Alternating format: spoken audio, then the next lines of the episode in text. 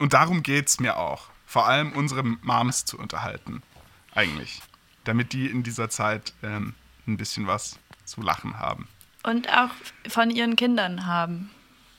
Ja, und auch ganz viel davon darüber nachdenken können, hat sich das jetzt wirklich gelohnt, Kinder so viel Arbeit in diese zwei Persönlichkeiten zu stecken, dafür, dass die jetzt vollständigen Crap veröffentlichen.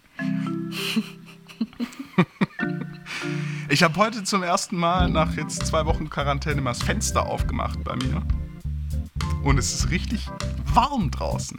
Ich bin seit dieser Sache so viel spaziert wie noch nie in meinem Leben.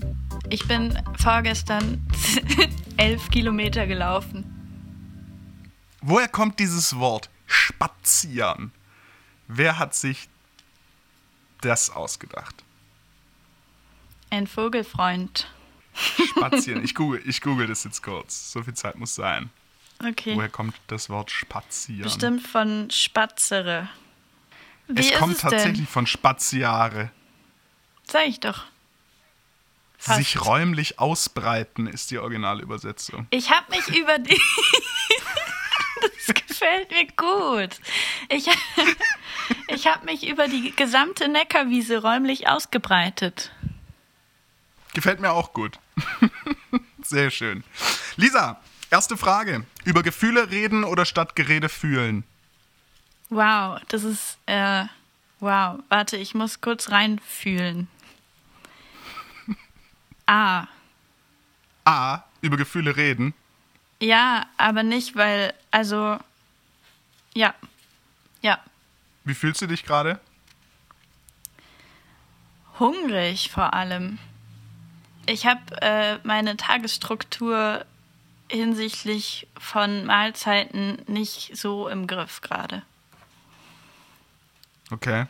Weil du so lange pennen kannst. Nee, weil ich einfach so mal mache und dann vergesse ich zu essen oder dass man, dass es da Zeiten gibt, die gesellschaftlich vorgegeben sind, an, in denen man isst. Okay. Naja, die Verschiebung sei erlaubt. Lisa, herzlich willkommen im Feierabendfunk. Ja, danke ist- schön. Ich habe hier plötzlich ganz familiäre Vibes. Ich auch. Ja, es fühlt sich gar nicht so an, wie als würden wir eine Sendung machen. Ja, das ist auch die Gefahr. Mir gegenüber im Internet drinnen sitzt Lisa Sowski, ihres Zeichens meine Cousine und damit aus der engsten Familie. Sie ist die erste Nichtmusikerin, die ich hier im Gespräch habe. Sie hat allerdings einen wunderbaren Musikgeschmack. Ich habe vorhin ein bisschen drüber nachgedacht. Du hast mir echt viele Dinger empfohlen, auch sehr früh empfohlen. Ich kenne zum Beispiel von dir, kenne ich Captain Peng. Wow, Mega wirklich? früh. Ich kenne von dir auch Johnny Flynn, auch mega früh. Ähm, also du hast ein Händchen für die Sachen, bevor sie richtig cool werden. Wenn, Äh, die, wenn die dann richtig cool werden, dann bin ich schon fertig damit. dann findest du es auch. Ja, du bist also äh, der perfekte Seismograph für alle Pop-Aktien, die man gerade so kaufen könnte. Lisa, du wohnst in Mannheim, du hast Kommunikationsdesign studiert, du bist Illustratorin, du hast diverse Kinderbücher gezeichnet, du bist freiberuflich unterwegs, du machst alle möglichen Auftragsarbeiten in allen Bereichen, bist also eine sehr kreative Person. So kann man das, glaube ich, ganz gut ausdrücken. Du weißt zwar gerade nicht, wann du essen sollst, aber du weißt immer sehr genau, was du essen sollst. Dafür, dazu später mehr.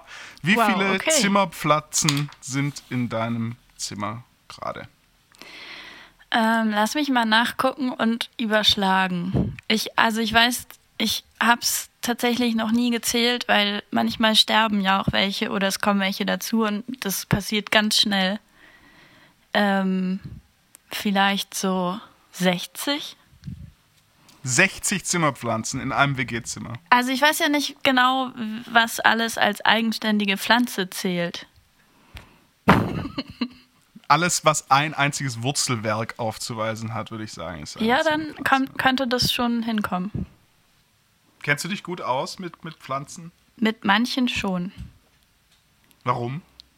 Äh, ich habe schon immer ganz viel über Pflanzen gelesen. Das ist mein meine guilty pleasure ist äh, mir Pflanzenfacts reinzuziehen. Und dann liest du so, so aussortierte Bücher aus irgendwelchen ähm, äh, Büchertauschschränken, wo so in vergilbten Seiten dann was über den Löwenzahn drin steht. Ja, Löwenzahn jetzt vielleicht nicht, aber ich habe tatsächlich mir letztens ein Pilzbuch mitgenommen aus dem Bücherschrank. Ja gut, aber also so viel Zeit muss sein. Pilze sind ja jetzt keine Pilze Pflanzen. sind keine Pflanzen, aber Pilze sind auch gut. Lisa, lass nicht lang über den heißen Brei, um den heißen Brei herumreden. Du bist äh, Influencerin. Okay. Du möchtest bestimmt auch so genannt werden. Du hast mit deinem Projekt, mit deiner Abschlussarbeit im Studium ein Crowdfunding gemacht, bist da durch alle ähm, Grenzen geschossen und hast einen Kalender erstellt, der sich um die Themen kümmert. Nachhaltigkeit, Achtsamkeit. Also es ist ein Tageskalender, den man für Notizen benutzen kann, in dem im Grunde auch viele Tipps, Tricks und Informationen zu nachhaltigem und ähm, angemessenem Umgang mit der Umwelt und sich selbst drin stehen. Unter anderem so Dinge wie Saisonkalender für Gemüse, was kann ich wann kaufen, etc. Das hat auf großen Zuspruch getroffen. Ihr seid mittlerweile in der zweiten Auflage, wenn ich es richtig weiß. Das Ganze hört auf den Titel Simplimentär. Was bedeutet das? Korrekt. Das hast du so gut zusammengefasst, dass ich das gerne als Testimonial auf meiner Webseite veröffentlichen möchte. Äh, Simplimentär ist mir tatsächlich ähm, das darf man gar nicht sagen. Aber das, also das, ich habe mir das nicht ausgedacht, sondern es ist wirklich so passiert. Ich bin aufgewacht und mir ist das eingefallen und dann habe ich das aufgeschrieben. Und dann war das der Name für dieses Projekt.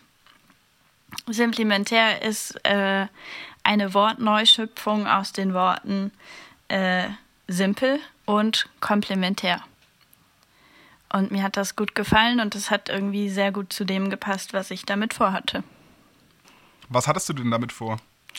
Ich hatte damit vor, ähm, möglichst einfache und spaßige und schöne Tipps zusammenzutragen, wie man eben, wie du gesagt hast, mit sich selbst und der Natur am besten umgehen kann. Also für ein bewusstes äh, Leben. Und die sollten eben möglichst im Alltag gut umzusetzen sein und ja, eben auch die Leute inspirieren und auch Spaß machen und äh, zum Weitermachen anregen. Genau, das hatte ich damit vor. Wie ist das Feedback, das du so bekommst? Ich meine, der Erfolg äh, spricht für sich. Hast du damit gerechnet, dass es so äh, gut ankommt und was ist daraus erwachsen mittlerweile? Liegt ja jetzt schon eine Zeit zurück, dass die erste Ausgabe quasi rauskam. Ja, also wie gesagt, es war ja eigentlich meine Bachelorarbeit und ähm, wenn nicht ein paar Leute gesagt hätten, macht das wirklich mit dem Veröffentlichen und dem Crowdfunding, dann wäre das irgendwie wahrscheinlich relativ schnell verschwunden wieder in der Versenkung.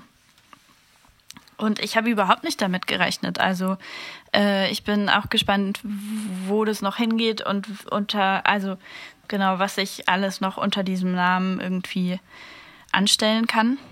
Und äh, ich freue mich mega, dass das so vielen Leuten gefällt.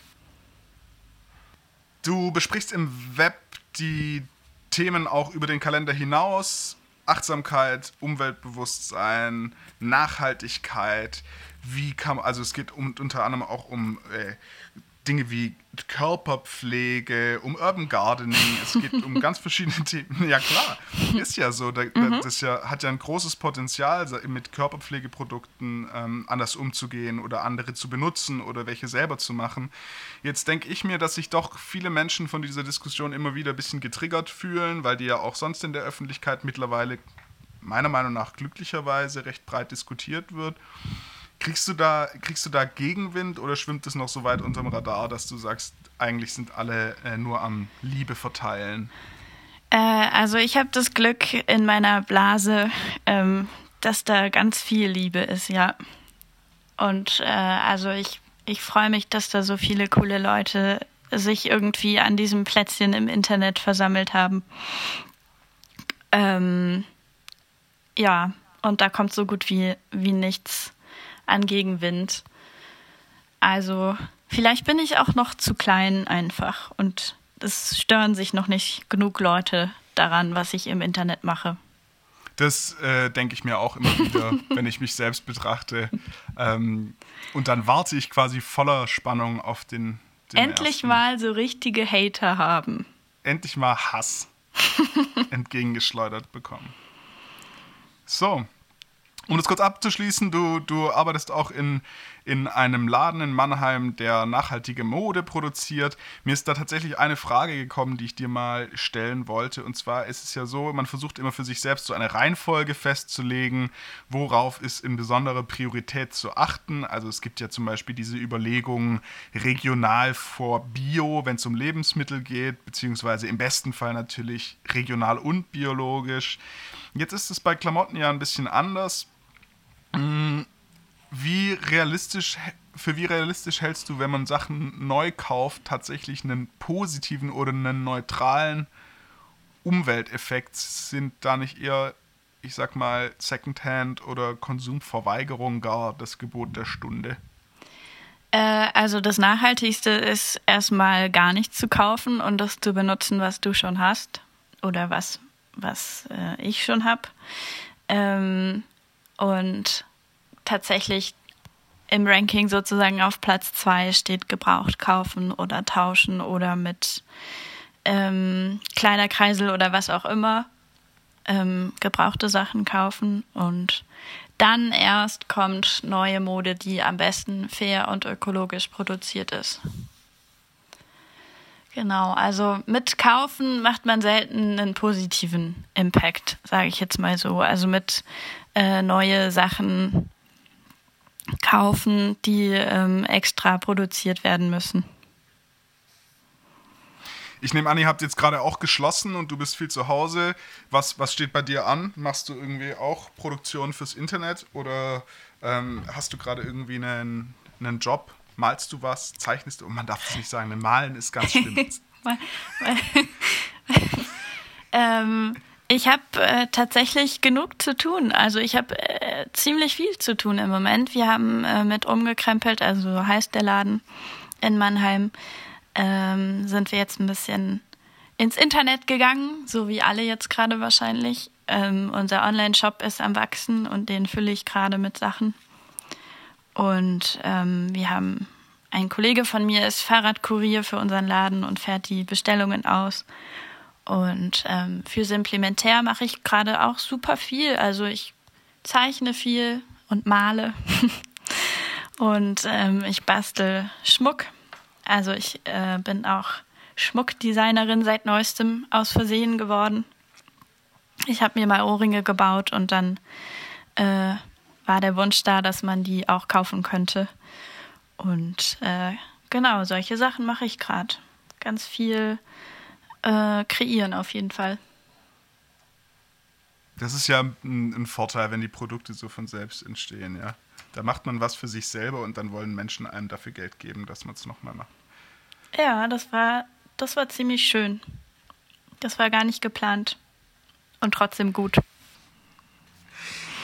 Bei mir, äh, ich merke immer wieder, dass ich irgendwie, wenn ich so über den Beruf, den ich ausübe, nachdenke, dass es so ein bisschen auch die letzte Option war, selbstständig zu, zu sein, wenn man auf die ganzen anderen Dinge keinen Bock hat. Worauf hast du ganz besonders keinen Bock? Du hast eingangs erwähnt, dass du zum Beispiel so gesellschaftlich vorgegebene Essgewohnheiten nicht, so einfach adaptieren kannst. Was, was findest du so richtig unnötig? Warum machst du keinen normalen Job? Worauf habe ich am meisten gar keinen Bock? Ich habe ähm, ich habe wenig Bock an feste Zeiten ähm, gebunden zu sein, was Arbeiten angeht. Also mir hilft schon so ein bisschen Struktur von außen, aber so ganz feste Zeiten, zu denen man im Büro zum Beispiel sein muss, das würde mir, glaube ich, schwer fallen. Und ganz ja. viele Leute, die ähm, beim Arbeiten reden und laut sind und ähm, man kann sich nicht auf das konzentrieren, was man gerade tut. Ich glaube, das würde mir auch ziemlich schwer fallen, so ein großes Büro. Wenn du diese, diese Struktur und diese, ich nenne das mal, äh, diesen, diesen Antrieb, der aus der Herde kommt, eher, eher nicht so hast, wie, wie kriegst du es dann hin, trotzdem so produktiv zu sein, weil du machst schon ziemlich viel Stuff. Ähm, ich nehme mich selbst nicht als so produktiv wahr. Und ich glaube, ähm, jetzt gerade habe ich unglaublich Auftrieb, weil es ist eher so ein bisschen auch aus der Not natürlich heraus entstanden. Aber ich habe total viel Auftrieb und Antrieb, ähm, Dinge in die Welt zu geben von mir, ähm, weil es eben keine andere Möglichkeit gibt. Also mit rausgehen ist gerade nicht und äh, mit Kunden sprechen. Also äh, versuche ich das auf anderem Weg. Und also mir hat es erstmal so ein so einen Schubs gegeben, quasi äh, mein kleines Unternehmen retten zu wollen. Ja. Aber also einen gerade ist auch positiven. die Verteidigung so ein bisschen. Ja. So ein bisschen. Aber ansonsten Ja. tatsächlich äh, schon viel Pläne. Also ich mache viele Pläne. Ich bin super unstrukturiert in meinem Kopf, also muss ich auf Papier ganz viel planen, damit ich äh, mich sortiert und aufgeräumt bekomme. Das kann ich tatsächlich bestätigen, ist, glaube ich, auch bei vielen anderen aus meinem Umfeld so, dass das Schreiben von Texten eben dazu führt, dass man auch mit den Themen, die man darin behandelt, irgendwie besser umgehen kann in seinem eigenen Kopf danach, wenn man die mal zu Papier gebracht hat. Kann Ja. ich gut nachvollziehen. Was findest du cooler, Tauben oder Igel? Oh wow, ich finde äh, mm, okay, okay, Igel. Igel. Sie hat sich für eins entschieden. Sehr gut. Andererseits, also ich finde es ein bisschen schade halt, dass Igel nicht fliegen können. Ähm, ich habe tatsächlich eine Zeichnung zu Hause von einem Igel mit Flügeln, weil ich von dem mal geträumt habe. Und das wäre eigentlich so für mich der perfekte Igel, wenn der auch noch Flügel hätte. Also Das wäre aber auch ziemlich gefährlicher Igel dann, oder? schon, ja. Also wehrhaft auf jeden Fall. Ey, das frage ich mich eh. Wie so ein wütendes, so eine wütende, wütender kleiner Stachel-Kanonenkugel. Das frage ich mich sowieso, wieso es nicht viel mehr Taubenunfälle gibt. Weil, ey, wie Tauben manchmal in irgendwelchen Bahnhofsgebäuden waghalsig durch die Gegend fliegen, über irgendwelche Köpfe hinweg, dass dass da nicht viel öfter Zusammenstöße gibt, kann ich überhaupt nicht. Also geht nicht in meinen Kopf. Ich Also- echt teilweise, ja, Eine Freundin von mir hatte tatsächlich mal einen tragischen Fahrradtaubenunfall. Also es ist genau das passiert und die Taube hat es nicht überlebt. oh, wie unangenehm. Ja, für alle. Auf jeden Ja. Fall. Oh, shit. Aber man hört nicht täglich von Taubenunfällen, das stimmt. Nee. Die wissen halt doch, wie sie sich durch diese äh, weirde Lebenswelt manövrieren müssen, die Tauben. Ja, das müssten die Igel dann halt erst lernen. Also wenn, also das wär, würde ja dann schon viele Unfälle hervorrufen, wenn Igel jetzt erst anfangen zu fliegen, so Ja. kollektiv, dann, ähm, dann wäre es gefährlich. Gerade auch, weil die dann vielleicht mit Tauben zusammenstoßen würden. Wobei so Igel, die haben ja schon, also so von, von dem Charakter, den ich dem Igel mal unterstelle, ist der ja tendenziell auch eher jemand, der sich dann in sich selbst, in sich selbst zurückzieht und so sagt, nö. Nö, ähm, außen ist jetzt mal Schluss. Ich mache jetzt die Quarantäne und falle die Stacheln aus. Während so eine Taube ja schon so eine gewisse Outgoing. Frechheit besitzt. Outgoing Persönlichkeiten sind Tauben. Ja, ich denke, vielleicht würden Igel äh, dann die besonneneren Entscheidungen treffen in der Luft. Ich würde schon sagen, Igel und Taube ist, ist fast gegenteilig. Weil Tauben, die, denen unterstelle ich schon auch so eine gewisse, so eine gewisse Arroganz. Ich unterstelle gar keinen Tieren eine gewisse Arroganz. Ähm, Doch, doch, Taube schon. Taube würde ich sagen, ist, Taube würde ich sagen, ist, oh, die Menschen, die, die holen sich da jetzt ihren Lebensraum, auch wenn sie das vielleicht zu viel tun. Aber nö, wir passen uns einfach an. Wir spulen die Evolution ein bisschen vor und essen einfach alles, was da rumliegt. Wir besetzen alle Plätze. Wir lassen uns nicht aufscheuchen.